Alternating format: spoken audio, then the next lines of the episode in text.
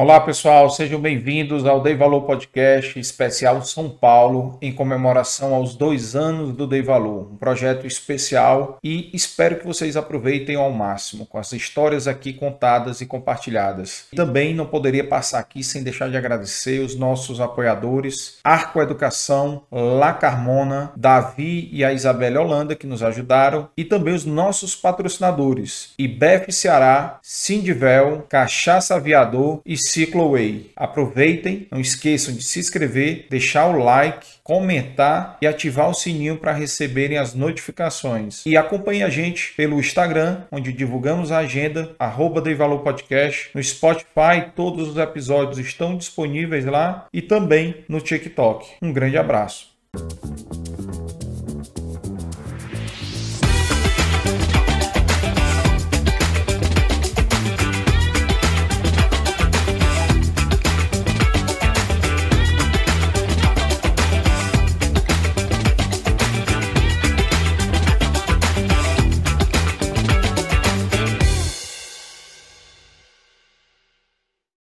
Olá, sejam bem-vindos ao Dei Valor Podcast, mais um episódio do especial de São Paulo, aqui do Dei Valor.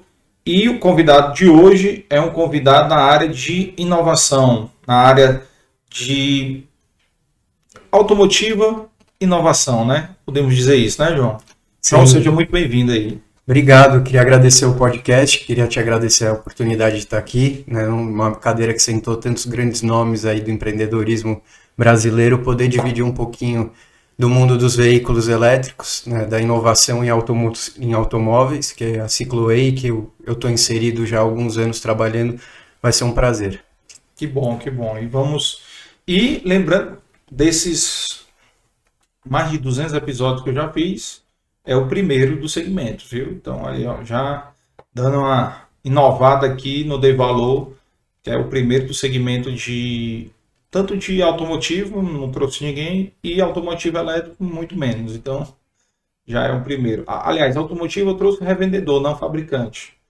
É donos de concessionário, né? Mas fabricante, você é o primeiro. Então, vamos conhecer um pouquinho mais a tua história. Eu queria pedir para tu se apresentar um pouquinho, de onde é que você vem, onde nasceu, como é que foi a sua infância, adolescência, até os dias de hoje aí, a gente falar um pouquinho aí da sua trajetória. Maravilha. Bom, é, eu sou nascido em São Paulo. A minha mãe é nascida no interior de São Paulo, meu pai é nascido em São Paulo também. É, eu tive uma infância, uma grande maior parte dela na Granja Viana, em Cutia, que é um município aqui perto de São Sim. Paulo. Né? Então, apesar de estar aqui a 30, 40 minutos, a época era um ambiente muito diferente do que se tem numa cidade grande. Então, liberdade de poder brincar na rua, de jogar bola, de se sujar. É, e eu tô falando tudo isso porque acho que compõe né, o propósito que a gente encontra na vida, todas as experiências que a gente teve. E poder ter essa infância foi muito bom. Eu tinha, eu vinha para São Paulo para estudar, então me deslocava de carro todos os dias, mas na hora de dormir ou pela manhã, por exemplo, que eu estudava à tarde, pela manhã eu estava jogando bola, estava no mato, estava vivendo próximo à natureza. É, e é, uma, um ponto que Cutia também, a Granja Viena, me proporcionou, que foi muito legal, aí já entrando um pouco no, no lado de estudo, né, eu estudei como colégio tradicional no Lourenço Castanho, a boa parte da minha infância, mas aos oito anos é, eu entrei numa, numa escola na Granja Viena que chama Tempo e Espaço. É, uma, é um ateliê de tecnologia é, que procurava trabalhar atividades manuais e é, desenvolver principalmente crianças e adolescentes é, em, em, campos de eletrônica, marcenaria, mecânica e algumas outras é, áreas de artesanato. Né? Mas isso era extra escola? Extra escola. À tarde? Exato. Ah. É, eu tive a, a, possibilidade de estudar lá, eu acho que até meu pai me colocou lá porque, bom, é, dando um passeio para trás, quando eu tinha 5 anos eu me equilibrei numa bicicleta, meu pai me arrumou uma motinho. É, eu sou motociclista, né? inclusive vim para cá de moto, é, é, o meu, é o meu transporte. É, eu sou aficionado por como o ser humano conseguiu criar formas diferentes de potencializar a forma que ele se locomove, que ele consegue carregar, a quantidade de peso. Então, navios, barcos, todo tipo de meio de locomoção sempre me fascinou. Eu ganhei essa motinha, só que eu adorava desmontar ela. Eu sempre fui entusiasta de saber como funciona. Uhum. Só que eu acho que eu desmontei umas 28 vezes e eu não consegui montar nenhuma de volta. Aí meu pai falou: Pô, você gosta desse, desse negócio de mexer em motor, tudo? Vamos lá conhecer o tempo e espaço. Porque pelo menos da próxima vez você monta a moto de volta. Vai saber montar um carburador de volta. E acabou que eu gostei muito, assim, eu fiquei cinco anos fazendo o curso lá, eu fiz marcenaria por dois anos, fiz mecânica e eletrônica. Eu fiz coisas muito legais, eu fiz desde casinha de cachorro, da cachorrinha de casa, cabine de segurança, eu fiz um barquinho de controle remoto, uma pantaneira, que, que ficou com motor de roçadeira, que ficou tão grande que eu ia dentro do, da pantaneira dirigindo com, com controle remoto. Eu sempre gostei né, de, de inventar moda, de, de criar coisa. Até eu tive uns dois finais de semana na casa dos meus pais, na granja, e vi um diploma que eu recebi do Tempo e Espaço em 1999 como engenheiro júnior. Então foi era o segundo ano que eu estava lá. Né, e, e eu estou falando tudo isso porque eu acho que quando a gente passa a entender, né, a gente está acostumado com o mundo de receber tudo pronto. Uhum. Quando a gente passa a entender como as coisas funcionam, como elas foram feitas, eu acho que a gente passa a dar mais valor e dar valor ao processo que está por trás disso. É, a gente olha um iPhone, pô, legal, bacana, funciona, mas quanto de material é, tirado da natureza tem ali?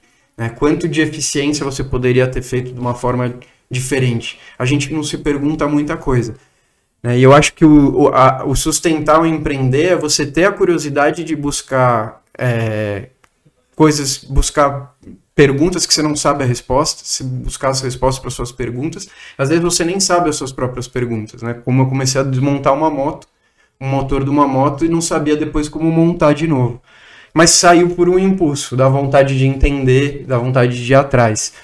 Né? E eu tive em casa sempre um, é, um, um terreno bem fértil para ter uma cabeça empreendedora. Meu pai, desde os 16 anos, é empreendedor. A minha mãe, no campo de moda, é empreendedora também há 50 anos, ela tem malharia.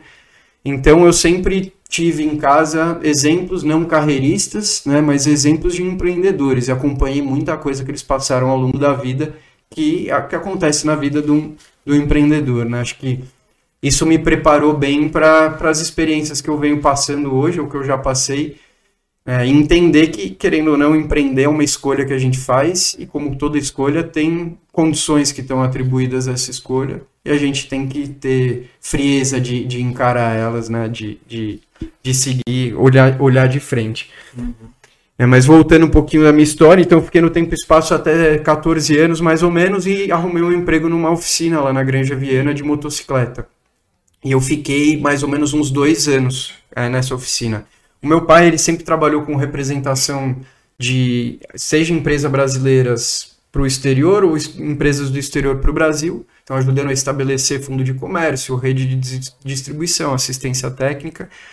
E a gente, por acaso, estava numa viagem em família, que era aniversário da minha irmã, é, eu tava, a gente teve a oportunidade de ir pra Disney, e na Disney lá, com aquele bando de brinquedo, de personagem, a coisa que mais me pirou foi um cara em cima de um equipamento de duas rodas paralelas auto, se auto-equilibrando, que é o Segway, né, que é o começo da história, da, onde começa a história da, da Cicloway eu vi aquilo lá, falei, bom, né, meu pai falou, ah, pensa, porque daqui a dois, daqui a um ano é seu aniversário, se você vai querer fazer alguma festinha com os amigos, o que, que você vai querer fazer? Eu falei, não, eu quero que você arrume um trem daquele para mim.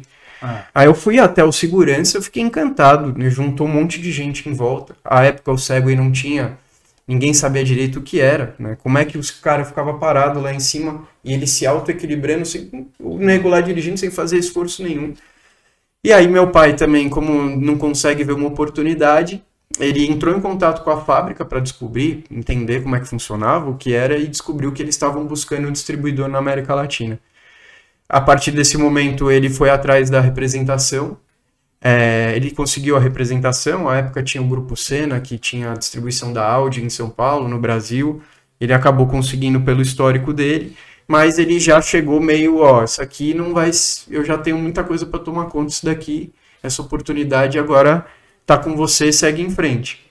E a época eu ainda não tinha é, entrado na faculdade, eu estava com 16, 15, 16 anos, É, e a gente acabou convidando um primo nosso para tocar o dia a dia da empresa, é, que ficou né, por 10 anos no dia a dia da Cicloway. Como a época que eu me formei no colégio, eu tinha muito, era muito entusiasta de engenharia, né, fiz, eu tenho duas patentes em meu nome de motocicleta, de um, motocicleta de três rodas, coisas que eu fiz há 15, 18 anos atrás, eu sempre fui muito é, entusiasta, né? E eu acabei indo fazer engenharia mecânica. Só que ao mesmo tempo sempre fui na, na Mauá, que é em São Bernardo do Campo, né, no, é no ABC, e eu morava em Cutia e trabalhava na Lapa. Então eu ficava praticamente umas 5 horas por dia dentro do carro. Chegou uma hora assim que eu falei, bom, essas 5 horas eu podia estar trabalhando, aprendendo, fazendo outra coisa. Eu acabei saindo da faculdade de engenharia e fui fazer administração num curso que permitia estudar à noite, para eu poder trabalhar, porque eu sempre fui muito nesse lado de quero entender como funciona e muito no lado de prática, que foi o ambiente que eu cresci, né? Meus pais uhum. empreendedores, muito do que, e ainda mais antigamente, né? Você é o exército homem só, é você, você mesmo, vai atrás das respostas, não tinha Google, não tinha né, internet para encontrar solução para as coisas.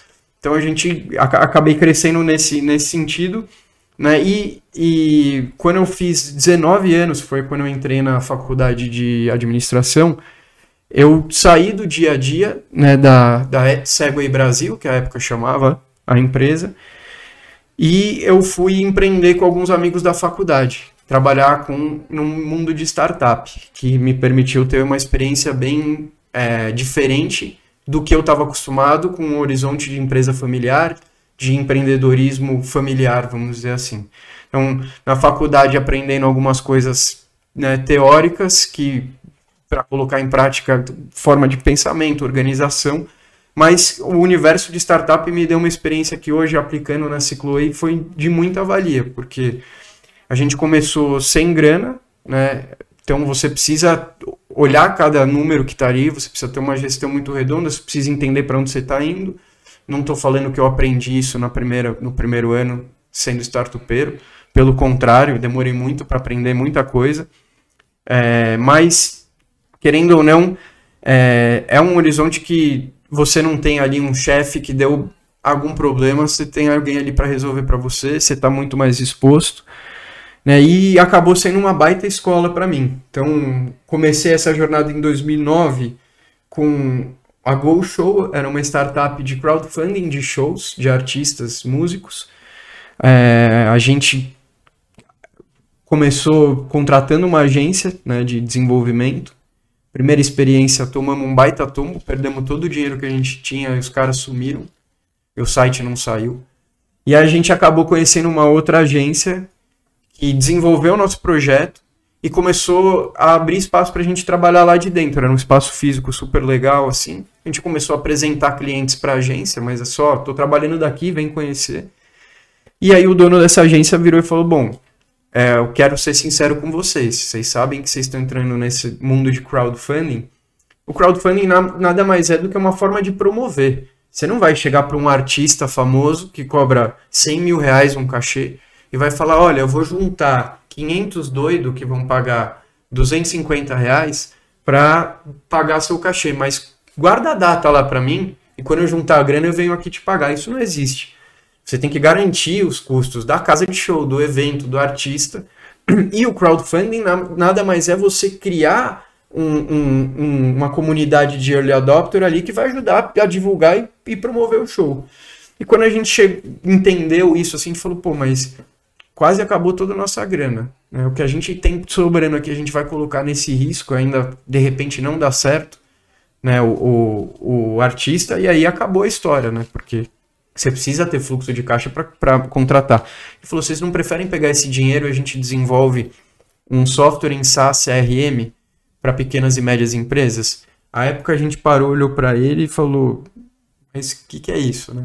Uhum. Não tinha a menor ideia, né? E a, a, a Go Show acabou descontinuando, a gente entrou como sócio na We Like Social e fundou a Tagon 8, que é, um, é uma, era uma software house. Hoje ela é, acabou juntando tudo, hoje ela é uma agência de mídia performance. Mas ao longo dos anos, a gente sempre gostou muito de se envolver em startup, então a gente falava que com a Targon, com a agência, a gente ganhava o dinheiro para pagar o jantar, e o jantar a gente convidava alguma startup para participar junto, porque a gente todo o dinheiro que a gente ganhava, ou todo o serviço que a gente tinha ocioso, a gente aportava como uma venture builder na, em algumas startups. Então passaram aí no, ao longo dos anos umas 20, a gente fez saída de três com sucesso, né? algumas tiveram grandes aprendizados aí ao longo do caminho, porque querendo ou não você vira sócio né, da, da, da startup e sempre aportando ou serviço de tecnologia, de desenvolvedor ou de marketing, né, marketing bound performance, focado no digital. Hoje a Tagon não tem mais projetos de, de startup, né, mas ela tem uma startup em conjunto com uma outra empresa que é de é, análise de, de dados. Então, a gente faz criação e gerenciamento de dashboards, de, de KPIs, uhum. né? E, enfim, ao longo do caminho, como estava falando, assim, empreender me deu algumas, algumas, alguns aprendizados muito, muito legais. É, o primeiro da Tagon, quando a gente desenvolveu o SaaS, gastamos, colocamos lá uma grana da agência na tecnologia, quando a gente viu, o produto estava muito legal, estava fenomenal, mas tinha acabado todo o dinheiro do marketing, ao invés de fazer o tal do MVP na prática, né? Então, uhum. às vezes você mistura aquela vontade do empreendedor de querer dominar o mundo, mas não sabe que você precisa dar um primeiro passo antes e se programar da melhor forma. Então, ao longo do caminho, eu fui tendo vários aprendizados, desde confiança nas pessoas, fechamos uma saída de uma startup, fizemos um contrato, o cara pegou para pagar 25% num dia, o restante no outro. O restante, o cara sumiu, mandou todos os ativos da empresa para um outro CNPJ. Então, tiveram vários aprendizados ao longo do caminho, que em 2016, quando eu voltei para a Cicloay, que a época chamava ainda Segway Brasil, eu entrei na empresa para reestruturar o nome, para reestruturar administrativo, é, processos, tudo isso, porque a empresa tinha sido é, praticamente abandonada é nos, nos, nos anos ali que. Qual foi o ano que tu voltou? 2016. 2016. É. Então a gente relançou a empresa como Cicloway. A gente deixou de trabalhar só com o Segway, né, que é o equipamento de segurança de shopping, que tem aquele filme lá é. famoso. É o segurança de shopping, como é o nome? Aquele. Ah, me esqueci o nome. É. E assim, querendo ou não, a utilidade dele no Brasil é realmente essa, né? Para uso de segurança de shopping ou estacionamentos, locais fechados. É, ele acabou ficando bem conhecido no filme por isso, mas é o melhor uso da, do Segway como ferramenta profissional. É, até contando um pouquinho da, das, das dificuldades nossas né, no, no começo, o Segway, a gente trouxe o Segway, o primeiro Segway ele custava 28 mil reais para se vender para um, um cliente final. A época o Fiat, de tabela. É, Fiat Uno era vendido a 26,900, ou seja, mais barato. Por que imposto? Imposto à época a gente pagava imposto de automóvel. Né? E, enfim, não, não, que é um ponto que a gente precisa ainda melhorar muito, já deu alguns passos para favorecer né, a eletrificação, para a gente parar de emitir tanto CO2, mesmo tendo tanta natureza, a gente precisa dar valor a isso né, e cuidar. Uhum. É, mas o, o, o Segway, é, basicamente, ele, o mercado dele é segurança de shopping, né? E a gente chegou num ponto que, pô, chegava lá pro segurança do shopping, o chefe de segurança falava, pô, coloco quatro seguranças dentro de um Fiat Uno, eu pego 200 km por hora. Porque eu vou pegar um veículo que eu subo um segurança em cima, que pega 20 km por hora, né? E, eu, e, e custa o mesmo valor. E a gente falou, pô, implementar, desenvolver mercado para essa tecnologia aqui no Brasil, a gente precisa pensar de uma forma diferente. E lá em 2006 já a gente trouxe como locação. É, então, chegava pro chefe de segurança e falava: tá vendo esse, esse estacionamento? Quanto segurança você precisa a pé para fazer a ronda aqui? Ah, preciso de cinco. Tá bom, então vamos fazer um teste. Eu vou deixar um cego uma semana com você. Você vai fazer um segurança fazer a ronda de todos. Ah, não, não vai dar conta, não tem como, não tem jeito. E o cara via e comprovava que com um Segway e um segurança ele cobria a mesma área do que cinco a pé. Vixe, o cinco, o custo da folha de pagamento de cinco. Exato. Trabalhista, possibilidade, é... todos os riscos que estão ali intrínsecos. Então ele pegou e passou a entender: bom, então você me aluga isso aqui por metade do valor que me custa um segurança. Então faz sentido para mim. E a gente desenvolveu bem esse mercado. A gente tem hoje a maior frota de Segway particular do mundo. Quantos? É, a gente tem mais de 400 Segways locados espalhados pelo Brasil. E aí entra um outro fator que é fundamental, que é a questão da assistência técnica. Né? Eu estava falando que o Segway o mercado é shopping center. Né? A gente não tem 400 shopping centers dentro da cidade de São Paulo. Está né? Tá espalhado pelo Brasil inteiro, poder aquisitivo. E para eu atender, por exemplo, em outra cidade, eu preciso garantir, alugando primeiro, que o meu produto tem uma qualidade muito boa, que não vai me deixar, não vai deixar o cliente na mão e me deixar na mão, porque parou o veículo, eu paro de cobrar a locação. Então ele tem que ter qualidade, robustez, tem que ser um veículo pensado realmente para aquela utilização, né?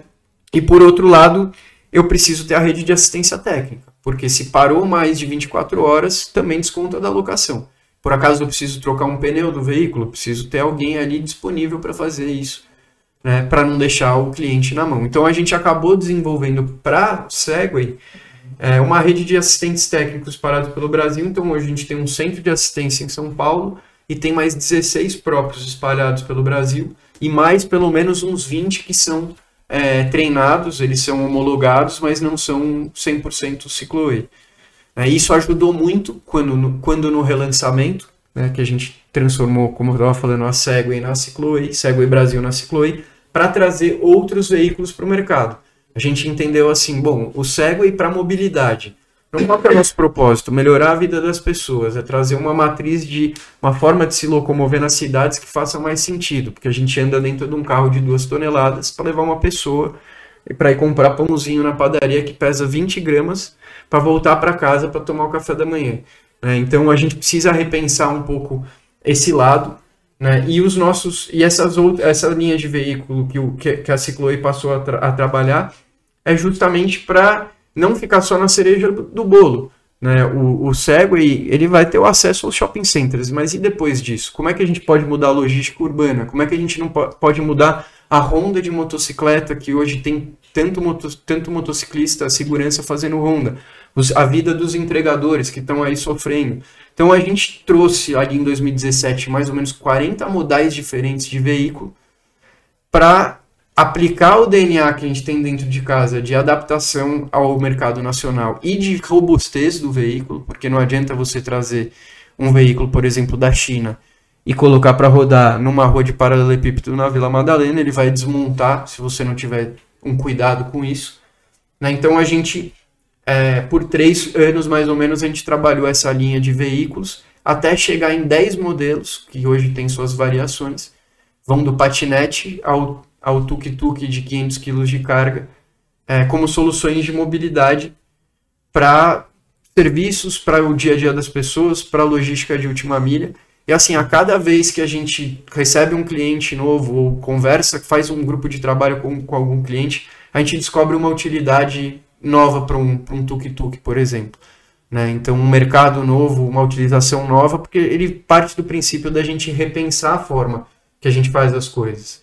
Né? O, por exemplo, o nosso hoje, o tuk-tuk mais conhecido, que é o Formigão, ele pesa 500 quilos e leva, desculpa, ele pesa 300 quilos, ele leva 550, por isso o nome Formigão. Leva mais peso do que ele que mesmo é. pesa.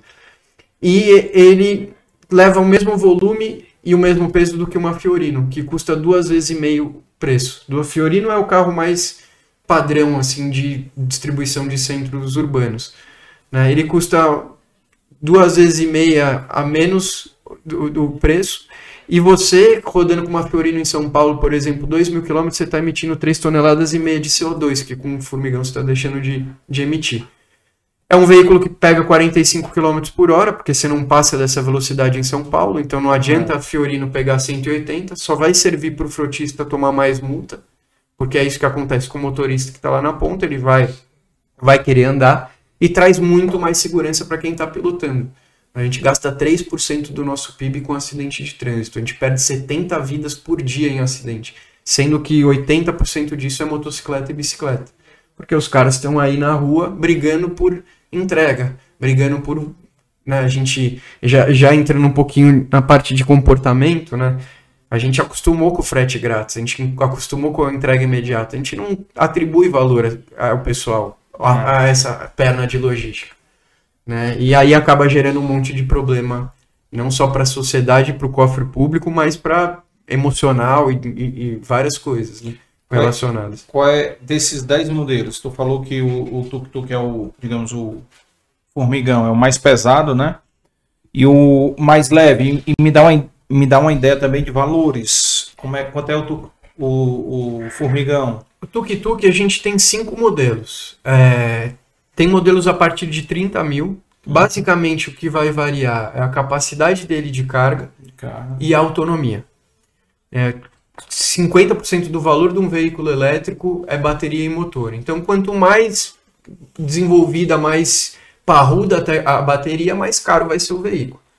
Né? E isso você pega assim, a mesma fábrica fabrica também baterias de cinco níveis de qualidade diferente. Isso é um, uhum. um ponto. Bateria não é água, né? Você pega uma água, assim, difícil beber uma água ruim. A água vai te hidratar ali. A bateria, se você pega de alguém, de algum fornecedor que não funciona, que vai te deixar na mão, não vai ter reposição, pode pegar fogo, pode parar de funcionar quando pega uma água, por exemplo. Né? Então, ela acaba sendo um fiel da balança nesse, na, no, na precificação dos, dos tuk-tuks, que vão ali, como eu estava falando, de uns 26, 30 mil reais até 90. Então, tenho hoje, por exemplo, um formigão com uma plataforma elevatória em cima, que chega a 9 metros de altura. Esse é um veículo já com mais tecnologia embarcada, mais mecânica embarcada e eletrônica, claro, ele é um veículo mais caro. Formigão ele está na faixa dos 60 mil.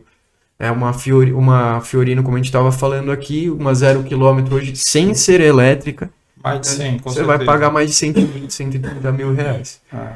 E aí a gente tem. Todos os nomes são correlatos à natureza, né? Tem a saúva, a joaninha, a abelhinha, o formigão, os veículos nossos todos fazendo essa, essa correlação, porque no final do dia, aquele João lá que brincava no mato quando era moleque, acho que uma, uma das coisas que mais me deixa feliz no meu dia a dia, além de poder ver pessoas se desenvolverem dentro da empresa, dando oportunidade, ver bastante gente crescer e, tem algumas histórias legais lá dentro, mas é trabalhar com algo que está conectado com o que eu quero cuidar, com o que eu quero passar futuramente para os meus filhos, que é cuidar do meio ambiente, que é repensar a forma que a gente consome as coisas, que a gente lida com o quanto o mundo é capaz de produzir desses recursos naturais, a forma que a gente consome, né? Então, é, trabalhar com, com, com, com, esse propósito tão próximo assim, putz, não tem, não tem dificuldade que a gente passe empreendendo que, que, que vença esse, esse prazer, né? Então, já fazendo essa conexãozinha. E a gente hoje trabalha também com patinetes, né? a gente tem os discípulos, então o Cego e o Ninebot, tem os patinetes e tem motocicletas. E motocicletas que também pensam de uma trabalham, né, trazem a, a, mobilidade de uma forma diferente, porque eu tenho motocicleta hoje que tem duas rodas na frente. Como eu estava falando um pouquinho de tempo atrás, 80% dos acidentes de trânsito e, de trânsito e as mortes são causados com, tem envolvimento de ciclista e motociclista. A maioria dos, dos motivos desses acidentes são por ou falta de aderência de um freio na hora de frear e acaba batendo, ou escorregar lateral, pega uma sujeira na rua, o motociclista escorrega. Então, a grande maioria está relacionada à aderência da roda dianteira. A gente tem uma motocicleta que tem duas rodas na frente, então ela dobra a aderência, ela uhum. dobra a capacidade da motocicleta de ficar no chão. Né? E ela nunca vai escorregar as duas rodas, porque enquanto uma escorrega, a outra compensa. Né? Então, trazer soluções que vão realmente. Não adianta só a gente. Ah, só CO2. Precisa melhorar a vida do entregador que está lá na rua, do, do cara do Correios, do, das, das distribuições. Né? Então a gente gosta muito de fazer trabalho em é, grupo de trabalho com o cliente. Né? Por exemplo, o Correios, a gente ficou três anos desenvolvendo um grupo de trabalho, temos sete veículos homologados lá dentro do Correios hoje. Por quê? Não adianta você só pela novidade apresentar novidade e soltar. Né? O mercado precisa de conhecimento, precisa de conteúdo, precisa de educação. Ninguém entende como é que funciona um veículo elétrico. Uhum. Né? Por mais simples que seja, tem gente, por exemplo, já veio o cliente chegar e falar: ah, minha bicicleta não está andando direito. Aí você olha, o pneu da bicicleta está murcho. Você fala, mas será que a pessoa não sabe que precisa encher o pneu da bicicleta de vez em quando? E não sabe. Tem gente que não sabe que precisa encher o pneu do carro. Se não levasse na revisão, por exemplo, não ia ser recalibrado.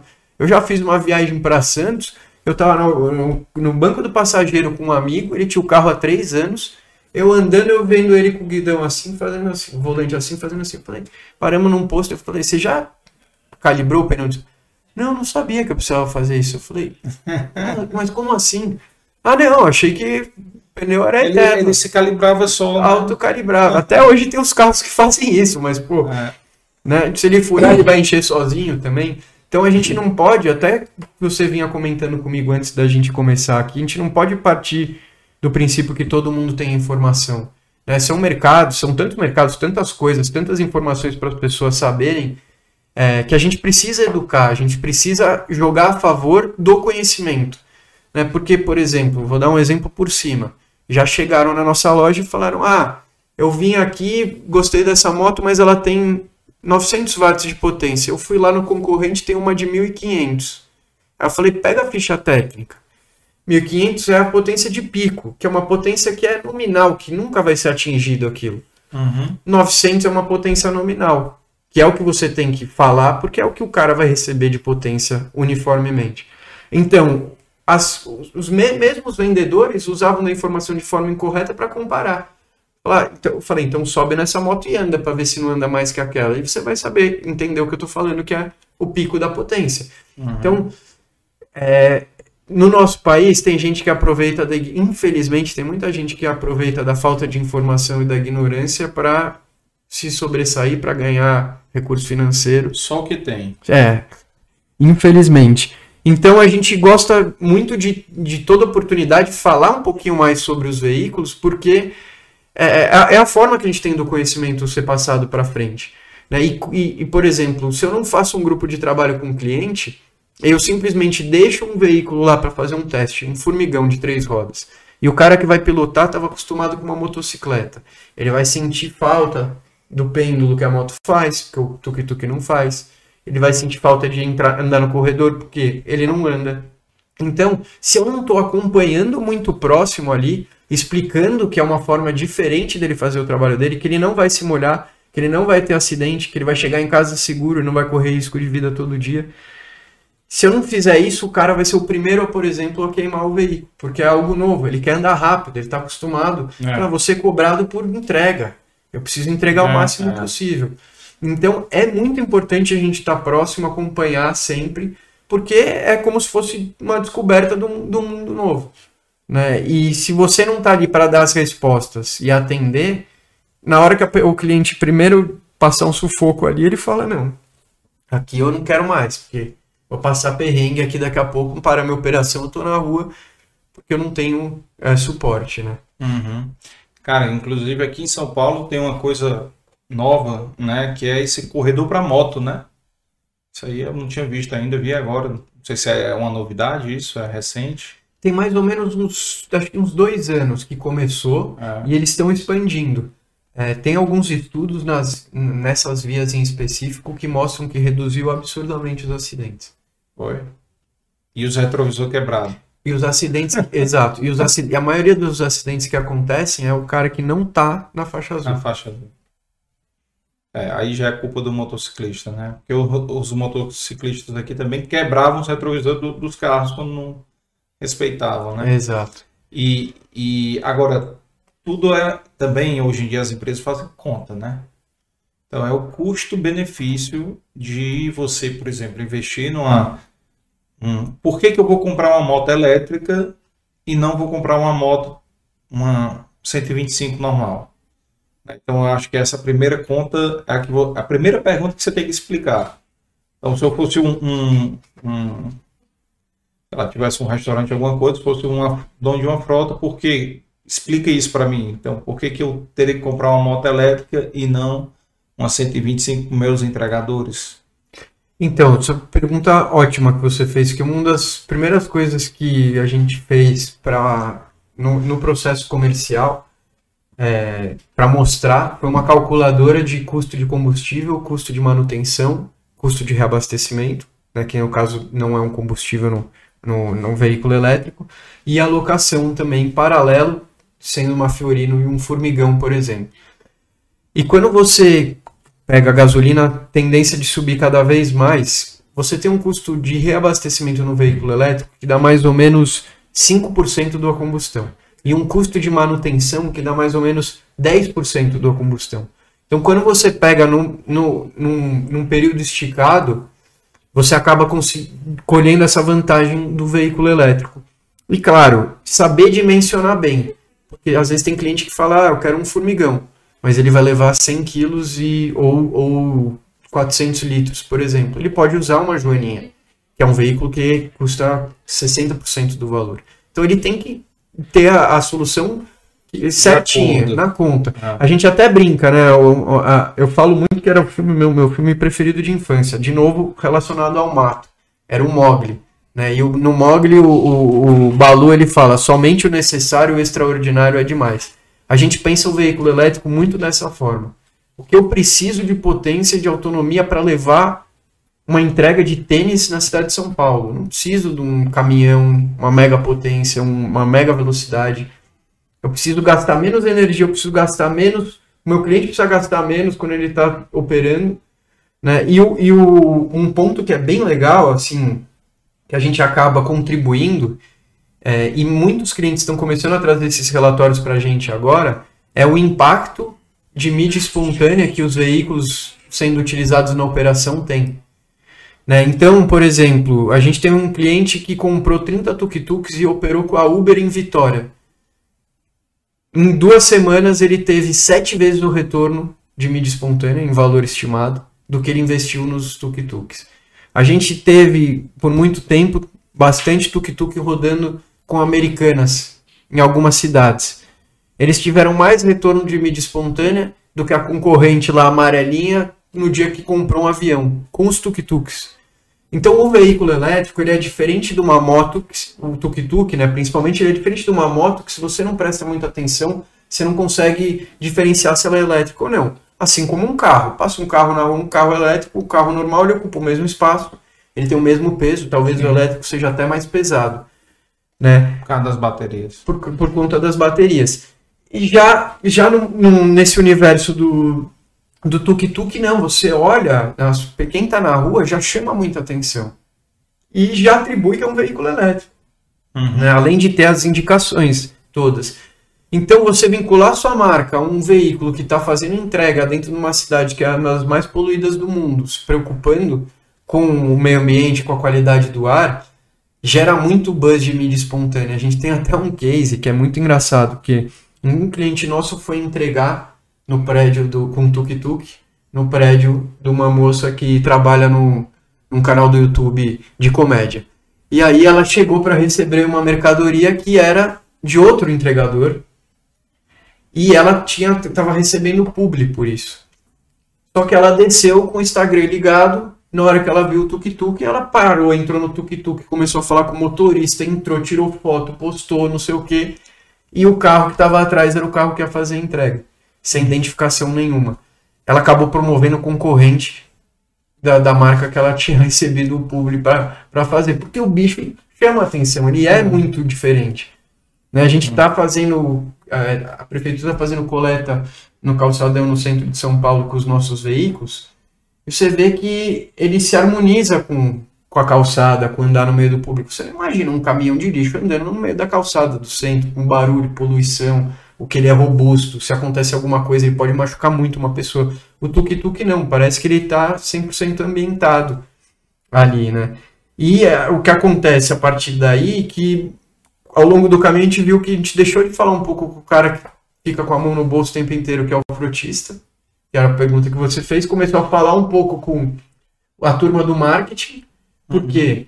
você pegar, por exemplo, uma conta rápida que a gente faz aqui. São Paulo não pode outdoor tem só mídia de ponto de ônibus ou relógio de rua, né, ou traseira de ônibus. Um relógio de rua em São Paulo por um mês custa em média 16 mil reais. Você está inserido lá com mais três anunciantes para promover sua marca. Né? 16 mil reais. Pelos gráficos de mídia mesmo dessas empresas, eles falam que 6.600 pessoas são impactadas por mês. Eu tenho um cálculo do veículo rodando 80 km por dia em São Paulo, pela densidade populacional, que ele impacta 7.600 pessoas por mês. Só que é um veículo que está em movimento, que chama muito mais atenção, você não está dividindo o espaço junto com três anunciantes e ainda está fazendo entrega.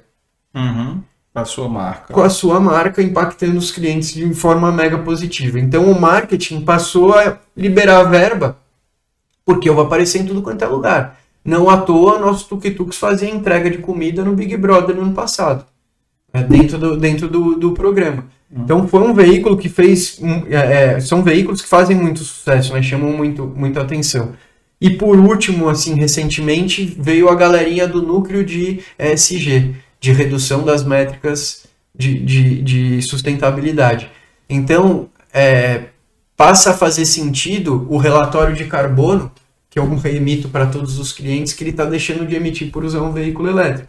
Ele vai lá e põe no relatório dele de sustentabilidade. Uhum. Ele vai lá e posta, promove a marca dele relacionada a um, a um tema que é super importante. Né? E a gente precisa falar sobre ele cada vez mais, que é mudar a forma como a gente consome e a gente se transporta e a gente se relaciona com o mundo.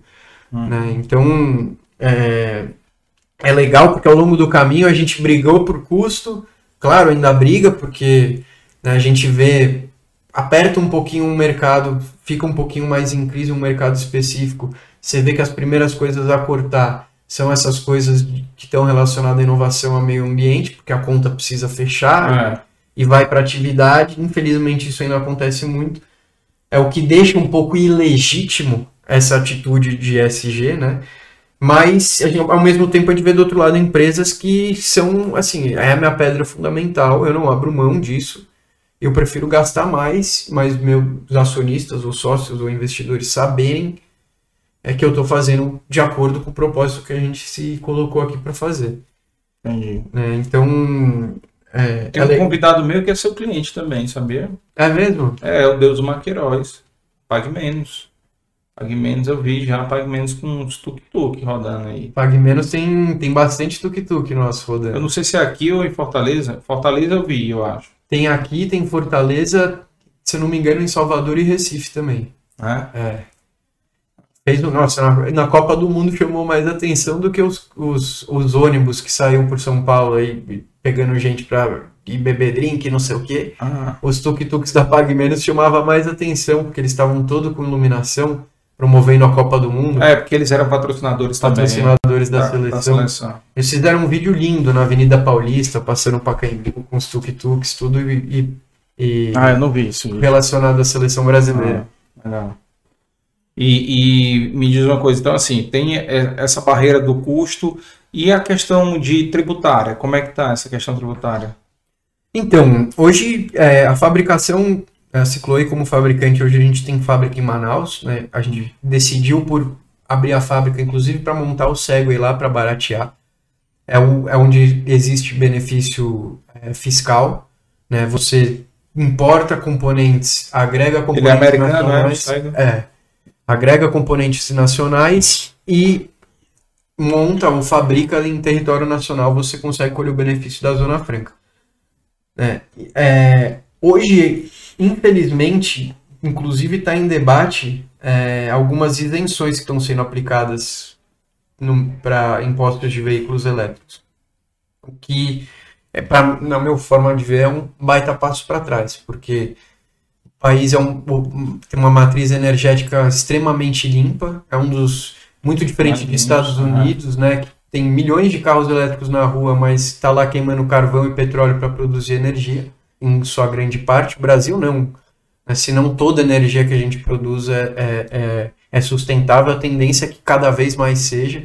Então nós temos uma matriz energética saudável e limpa. É porque a hidrelétrica era, era considerado né, uma matriz limpa, né? mas não é tão limpa porque você desmata, né? Exato. Então tem, tem esse, esse lado também. Mas aí o norte o nordeste, né, com a solar e a eólica estão crescendo a passos largos. Sem dúvida. E, e poderia ter muito mais incentivo, né? A gente está falando aqui de quebrar o incentivo, enquanto deveria se incentivar cada vez mais.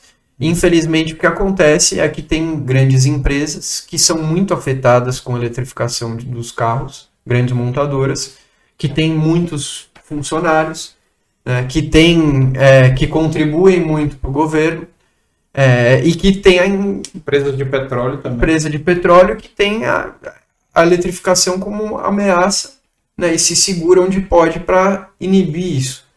É, e aí a gente tem alguns casos de montadoras que, que pelo contrário, deram um baile. Né? Você pegar, por exemplo, é, uma Volvo que já há 4, 5 anos atrás assumiu o compromisso de parar de produzir carro a combustão até 2030.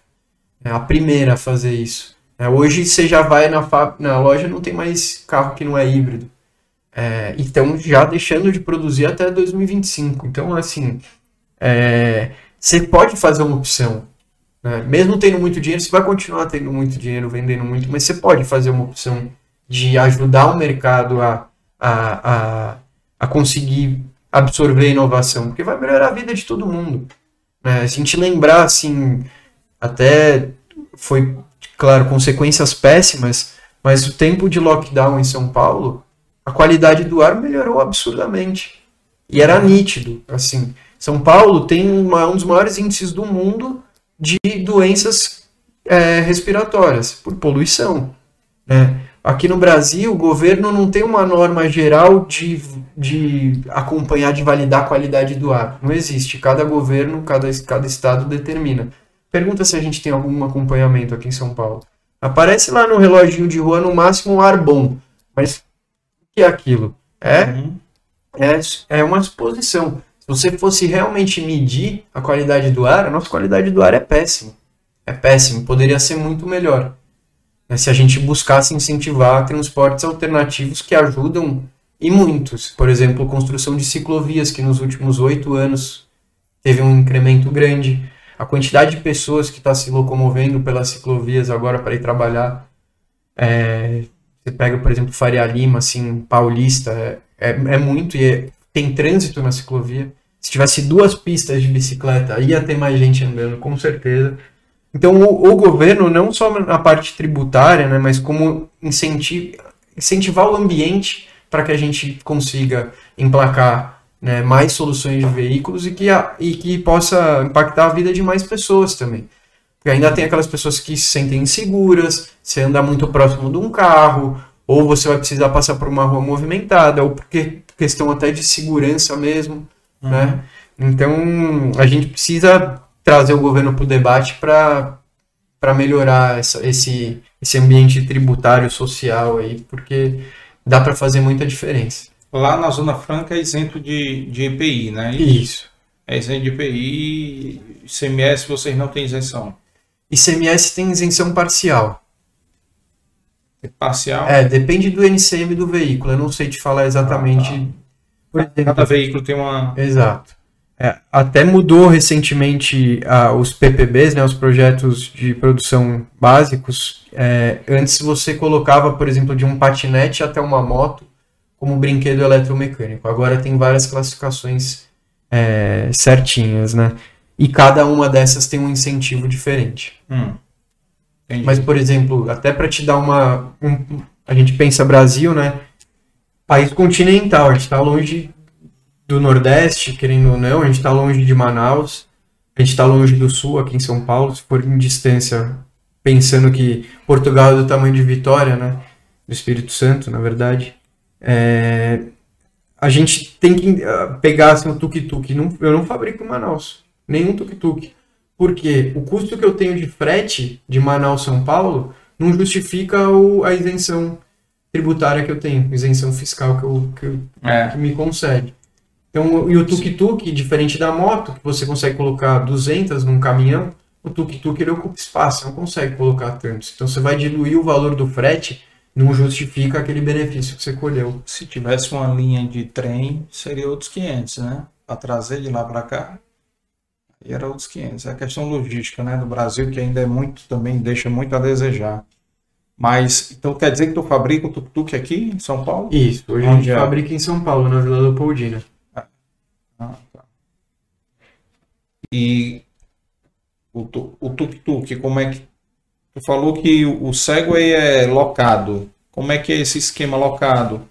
Os shoppings, eles não compram, eles não imobilizam, Não mobilizam. eles locam. Eles locam até para por A renovação. tal. Exato. Tem alguma tem perfis e perfis de empresa, né? Quando a gente começou a trabalhar mais com motos e tuk-tuk, que foi a partir de 2019, mais ou menos, é, a gente começou a trabalhar com frotistas, que não era muito o caso de um- uma empresa de segurança ou de um dono de um shopping center, que dentro do shopping ou o shopping aluga e disponibiliza para a empresa de segurança que ele contrata para usar, ou a empresa de segurança já Sim. tem lá no contrato a exigência de ter um cego e, e aí eles é, e aí eles alugam, né? Mas o tuk-tuk é, a gente pro- propõe da mesma forma, ou aluguel ou venda.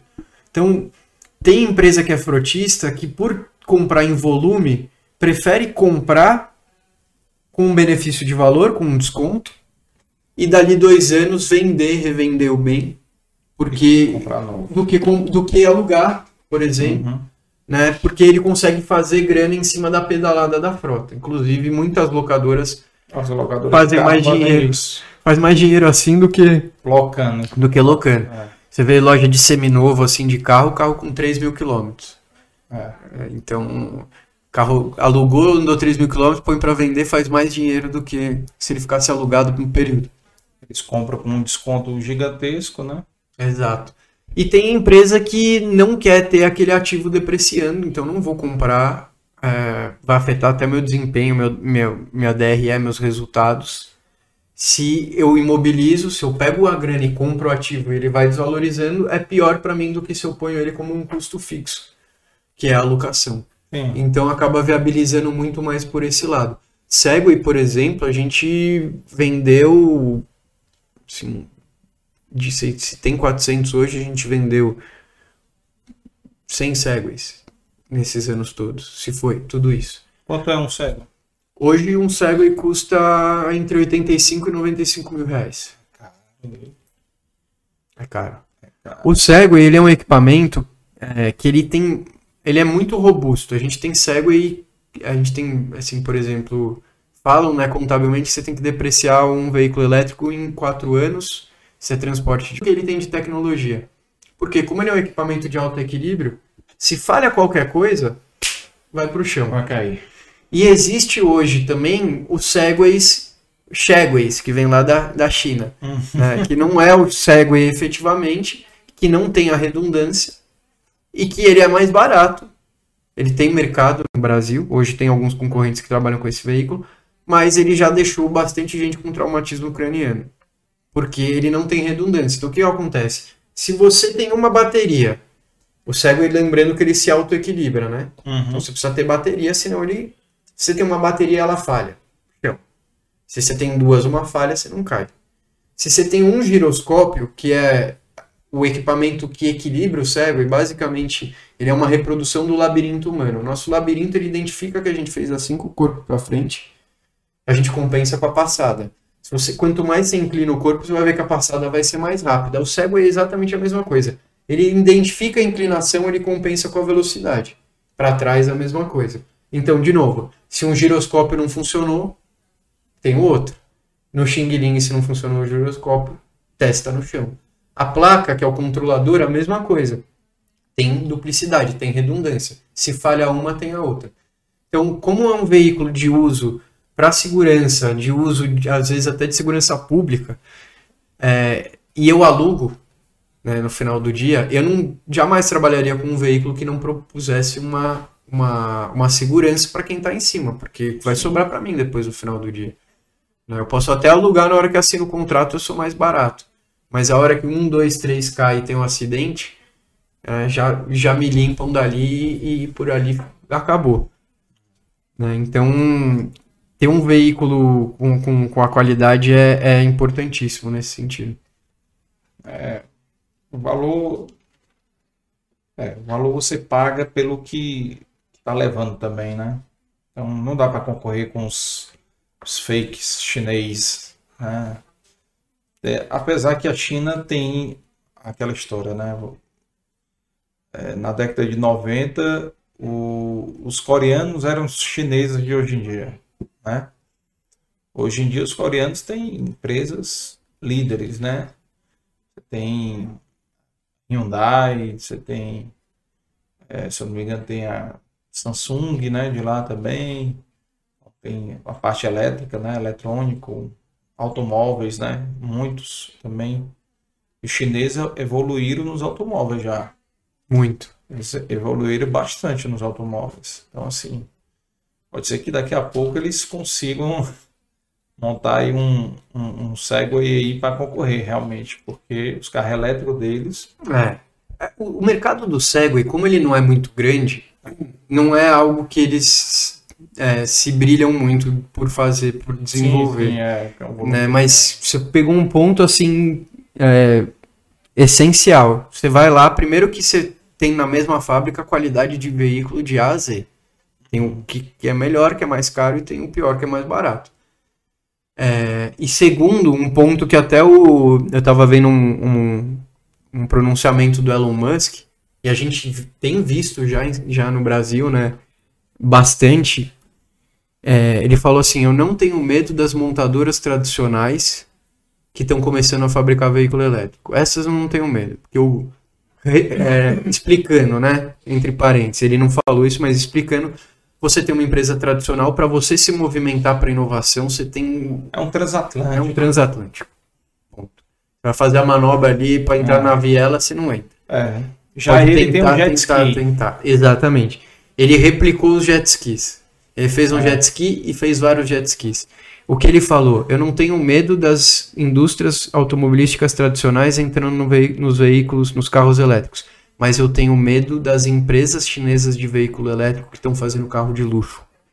Porque tem carro, como você falou, tem carro hoje no mercado já, que você entra, você fala, isso aqui é um carro, uma qualidade de um carro alemão.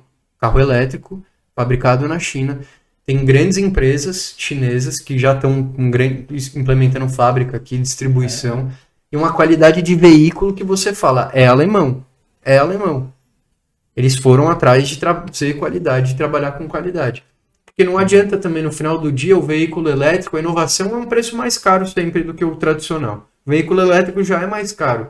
Se eu trago algo mais caro que não tem qualidade, eu vou parear um carro tradicional com um veículo elétrico com pouca qualidade, eu sempre vou optar por acabar optando pelo carro tradicional.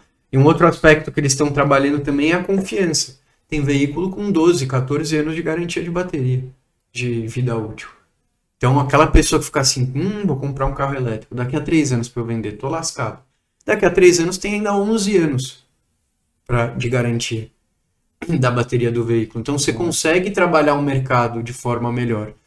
Né? E um outro aspecto também que é, a, a, o pessoal sempre fala, pô, mas e aí, a bateria descartada não polui? polui se você descarta ela incorretamente. Hoje em dia existem empresas de reciclagem de bateria. Inclusive, tem um amigão meu que está é, minerando lítio em São João da Boa Vista. Ele está aí vinculado a grandes montadores que já trabalham com carros elétricos, recebendo as baterias para reciclagem e exportando o material, resultado da reciclagem das baterias, para outros países também. Então, ao invés de tirar lítio do chão, né, ou cavar buraco na pedra, uhum. destruir ainda mais o meio ambiente, quantas baterias já não tem aí que a gente pode reutilizar? Né? E entra de novo naquela questão nossa de ter um, um ciclo com um propósito contínuo. Né? Uhum. Hoje, por exemplo, a Cicloe é parceira dessa empresa e faz o, o destinamento de todas as baterias para reciclagem. Inclusive, se a bateria está em bom estado, até se paga pelo descarte. E no final do dia, as embalagens, o que a gente consome aí, é uma matéria-prima que a gente joga fora, mas tem valor. Né? É. Então. Mas é isso aí.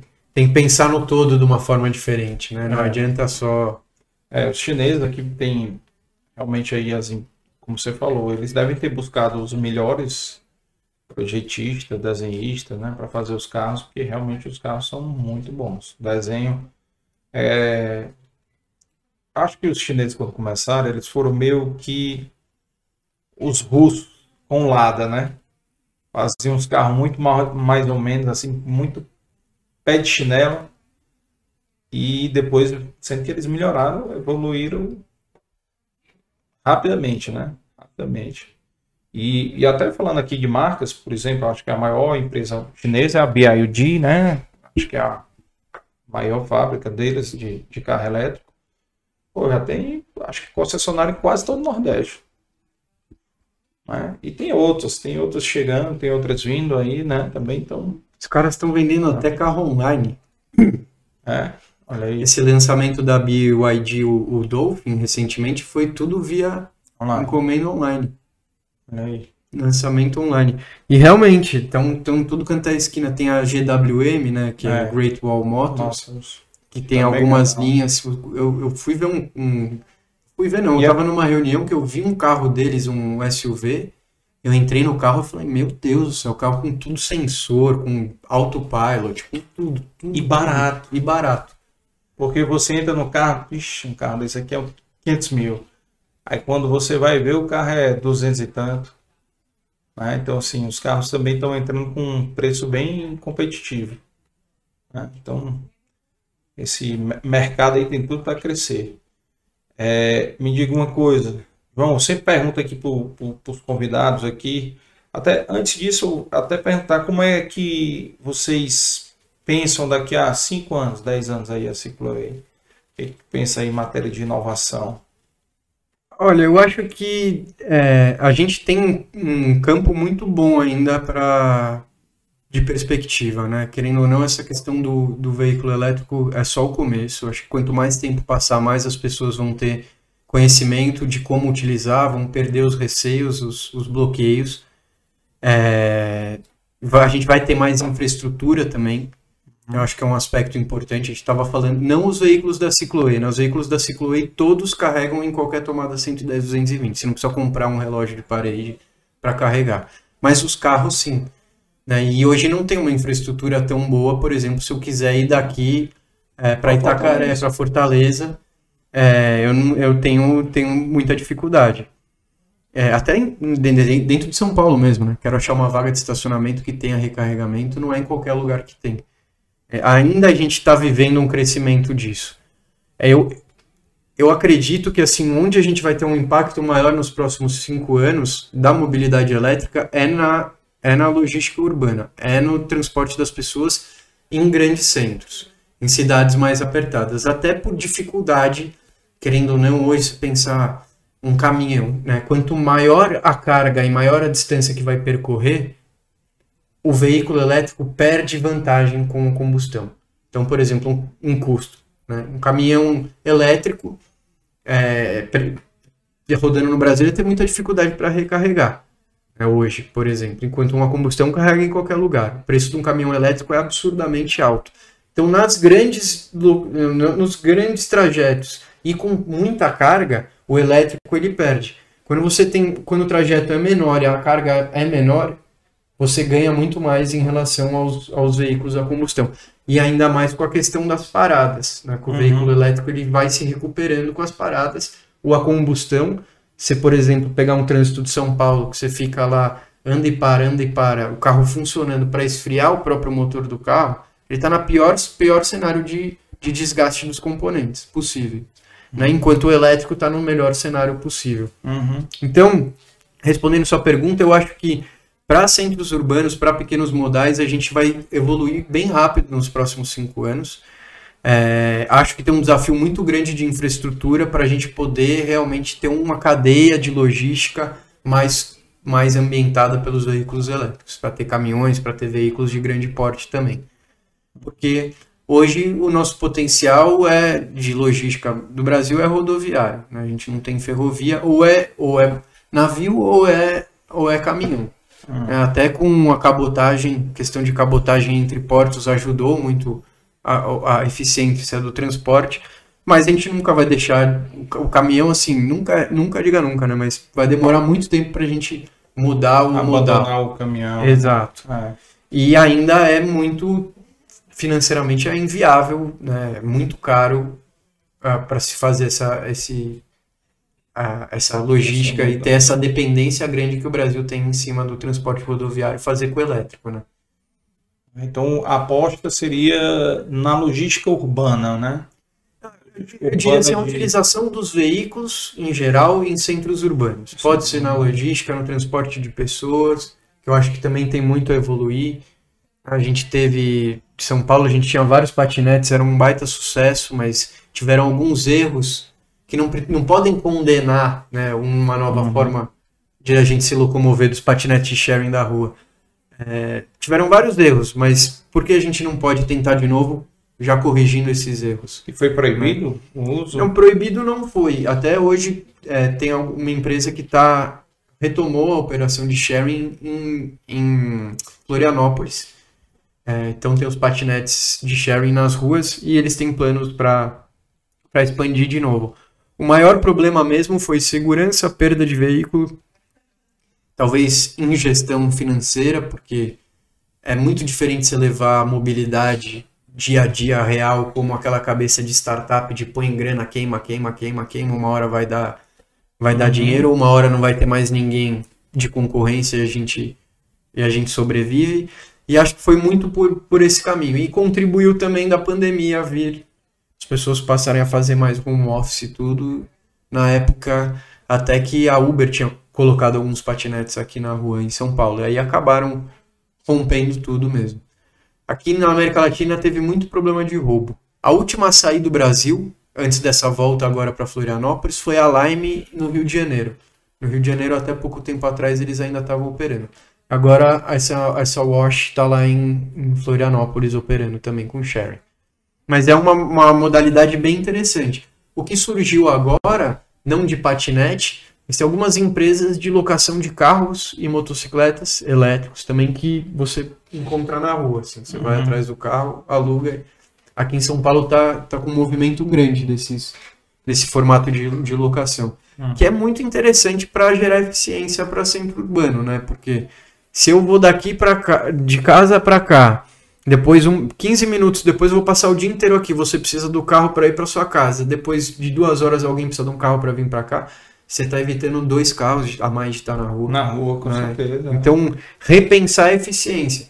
Por isso também, precisa toda entrega, um motoboy sai com uma entrega? Vamos ser mais eficiente? Vamos colocar mais entregas dentro de um tuk-tuk, fazer uma roteirização? Quantas motos você está tirando das, das ruas? E uma das coisas que acontecem hoje também, muita plataforma de tecnologia, né? Os caras têm é, concorrência pra caramba, tem muito entregador nessas plataformas. Eles jogam o valor da entrega lá embaixo, porque tem muita oferta de motoboy. Sim. Né? E o cara fala, ou eu pego para pagar para trabalhar, ou eu tenho prejuízo para trabalhar. Então é melhor eu pegar essa corrida por esse preço. E, e sempre correndo atrás né, de entregar o mais rápido possível para pegar uma próxima. É. Então, um movimento que até as próprias plataformas estão procurando é tentar fidelizar mais os motoboys e ter mais participação de receita dentro da vida dele. É melhor que ele, ao invés de fazer duas, duas entregas por dia, que ele faça 20, mas daquela plataforma específica. E a partir daí você consegue ter a relação mais próxima, consegue oferecer condições melhores para aquela pessoa. O cara está trabalhando só para mim. Consigo pegar o histórico dele de receita, levar para um banco, falar, ó, dá crédito para esse cara consigo levar para um, uma instituição falar, pô, o cara é autônomo, mas vamos fazer um seguro de vida para ele, né? Vamos fazer um seguro de saúde, porque é, com a condição que é hoje, que é muito pulverizado, sem fidelidade, você não consegue ter esse lastro de histórico. O próprio entregador não consegue ter esse lastro de histórico para ir crescendo né, uhum. na, na vida. Então é um aspecto muito importante a gente repensar um pouco essa questão de, pô, eu, eu tô, claro que uma, um almoço eu preciso para agora, mas eu tô comprando um tênis que eu vou usar no final de semana. Eu preciso dele amanhã porque eu tô ansioso ou eu posso receber na sexta? Se eu pudesse receber na sexta, eu tô tirando provavelmente um carro da rua que faria uma entrega de um tênis só, ou um motoboy que faria uma entrega de um tênis só. Uhum. Então a forma como a gente consome, o nosso hábito de consumo precisa também ser levado em consideração. A gente precisa repensar isso, porque afeta tudo né, no uhum. final do dia.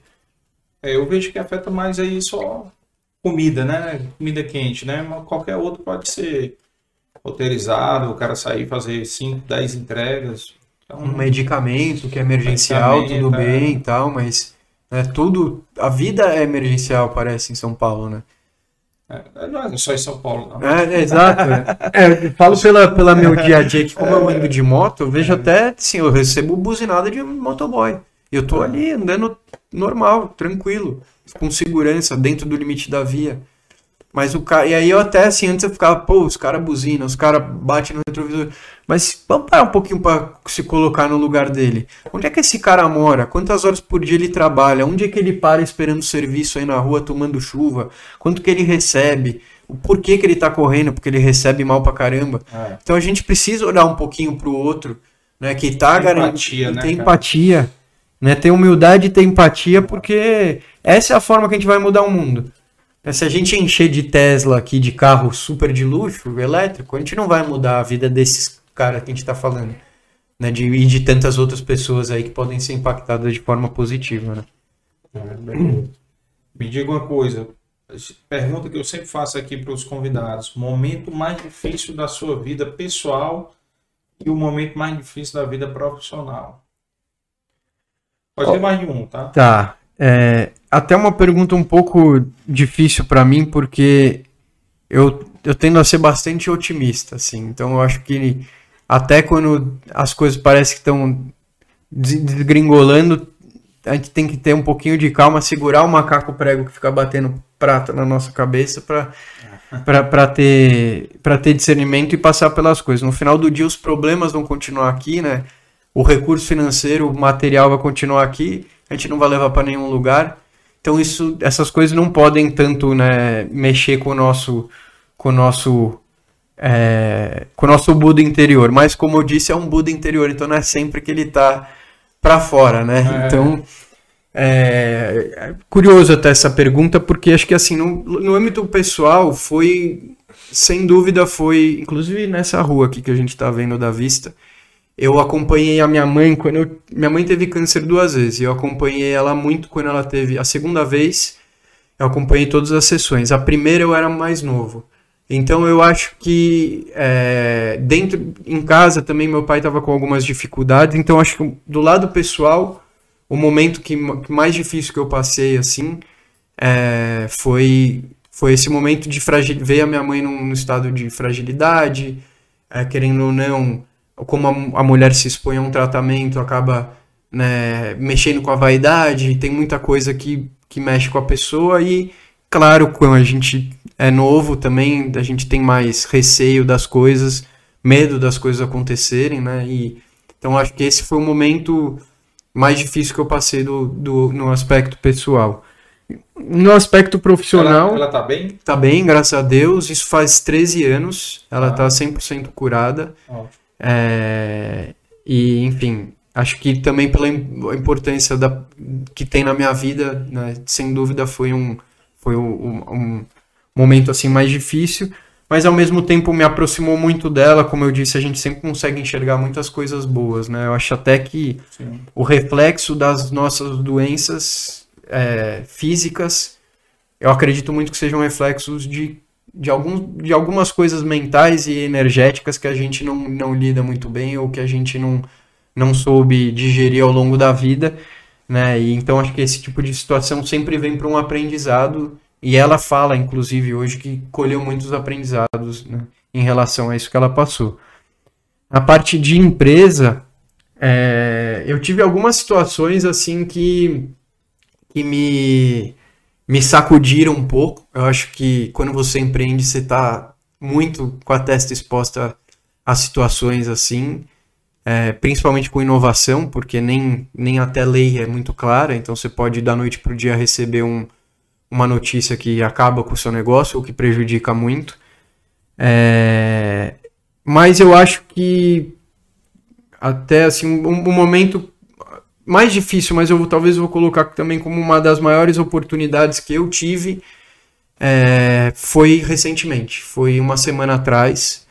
A Cicloe mudou no começo do ano para uma sede nova na Vila Leopoldina, com o objetivo de desenvolver um centro de pesquisa e desenvolvimento de veículo, né, para gerar emprego, para desenvolvimento nacional, para fazer montagem de alguns veículos. E na semana passada invadiram a nossa, a nossa sede e levaram alguns veículos, é, não, não foram poucos. É, fizeram uma baita bagunça na, né, no espaço físico, depredaram tudo, mas é, no momento onde a gente tinha ali veículos de cliente a serem entregues, né, veículos inclusive de cliente que estavam em manutenção, é, veículos em contratos de locação futuro, mas é, foi uma hora assim que deu uma, deu uma sacudida é, boa, porque foi 100% surpresa, a gente nunca está esperando esse tipo de situação, mas ao mesmo tempo, nessas últimas duas semanas, eu tive assim, demonstrações de pessoas que eu jamais imaginava é, de, de contribuir para ajudar, para buscar é, resolver. E no dia seguinte que aconteceu o episódio na empresa, a empresa estava 100% limpa, organizada, para a gente começar a operar para não deixar a peteca cair. Isso eu contei com a ajuda de algumas pessoas que ficaram comigo lá até de madrugada para deixar as coisas em ordem. Né? E eu acho que esses desafios também vêm. É, eu queria deixar uma mensagem assim final, se for. É, tem uma relação muito grande, né? Meu pai me conta uma história do avô dele, que quando meu pai passou por uma situação muito parecida do que eu estou passando agora, do que a gente passou, do que a gente está dando aí a volta por cima. O meu bisavô, no caso o avô do meu pai, virou para ele. Meu pai tinha sido roubado também, grana, veículo, um monte de coisa. Na época não era Cicloei, fazia mais tempo. E meu bisavô virou pro meu pai e falou: ele chegou e falou, vô, putz, aconteceu isso e isso, levaram tudo, abriram o cofre, não sei o que. Meu bisavô respondeu, graças a Deus. Meu pai, como assim, graças a Deus? Graças a Deus que foram eles e não você, meu neto, que que estava roubando. Que tava roubando. Então, é, como a gente estava falando de propósito, é, eu acho que no final do dia, para mim, o que importa é eu ver essas pessoas crescendo junto comigo, pegando oportunidade, tendo um senso coletivo, que tiveram uma baita oportunidade agora que não, talvez não teriam se não tivesse acontecido uma coisa dessa.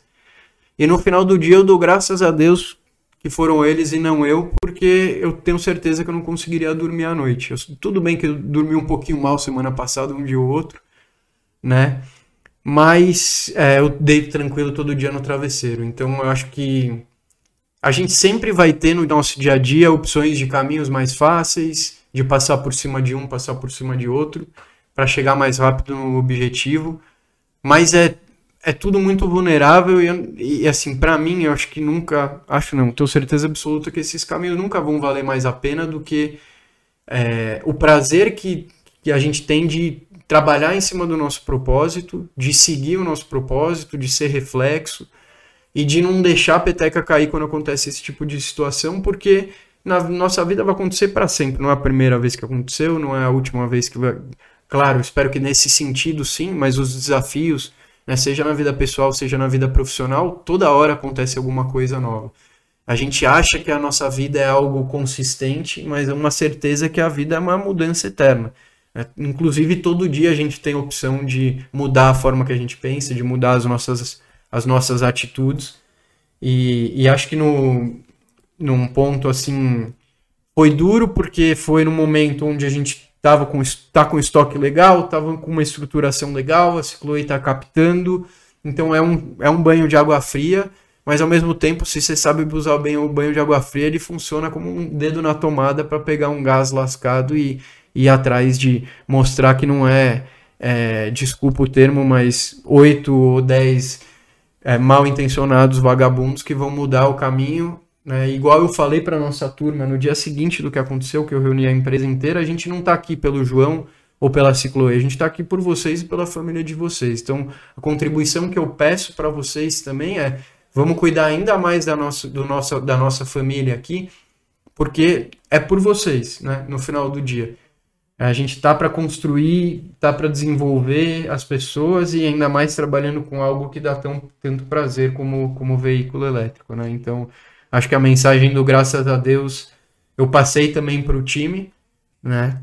E é uma que fica muito marcada para mim, assim, toda situação que eu passo, eu lembro, eu lembro disso e, e assim, ser sincero, no próprio dia que aconteceu, eu brinquei com a Tice ela ficou meio surpresa, assim, como é que você já tá fazendo uma piada? Eu falei, ah, a gente não queria arrumar espaço aqui que tava cheio de veículo, pelo menos agora a gente arrumou espaço. A gente sempre vai ter duas opções, né? Ou de ficar imerso com a cabeça enfiada no, no problema e no buraco, né? Ou levar a vida de uma forma mais leve, né? Olhar o copo cheio ou o copo vazio, né? Meio cheio, meio vazio, né? Bacana. Quantos funcionários tem hoje lá? Você foi? Hoje a gente está com mais ou menos 50 funcionários diretos, Aqui, né? né? Isso. Indiretos tem mais al- alguns, mais uns 30. Certo. E a outra coisa que eu ia te perguntar, a pergunta final é se tu aprendeu a montar a moto de volta. Aprendi. aprendi, aprendi tanto que o duro é que depois meu pai põe pra arrumar as motos dele que não tava funcionando mais, mas é, muito gostoso. É porque Você... você. combustão em elétrica, tu sabe montar? A combustão é elétrica. A elétrica é muito mais fácil, né? A combustão, a gente tem uma tabelinha comparativa, né, de novo na Fiorino e no Formigão. Uhum. A, a combustão tem mais de 5 mil itens de desgaste. O veículo elétrico tem menos de 30. Então, se você pensa em operacional, operacionalmente, né? Você tem ali o, o diferencial, o pneu, a pastilha de freio, que o outro veículo também vai ter. É, a bateria, que ela tem a vida útil dela, né? Mas um carro a combustão, você tem a, o limpador de para-brisa, a aguinha do limpador, você tem uma quantidade enorme de peças que estão ali gerando atrito e se desgastando. Né? Então, É. Parece o que elétrico é muito mais fácil. Inclusive, o primeiro motorzinho elétrico que eu fiz foi num, lá no Tempo e Espaço, na aula de marcenaria. Fiz à época um Ralphzinho daqueles skate de dedo. Ah, Criança enjoada, né, querendo inventar moda, fiz um, um elevadorzinho para pôr o skatinho de dedo e subir, que era com motorzinho elétrico. Foi a primeira experiência que eu tive. olha aí. Foi lá no Tempo e Espaço. Bacana.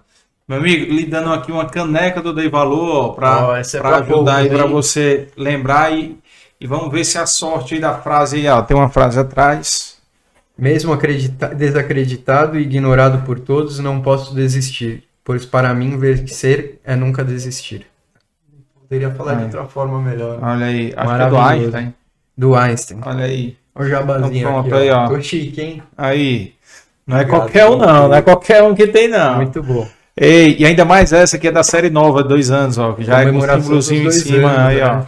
Aí, ó. Olha lá. Dois anos.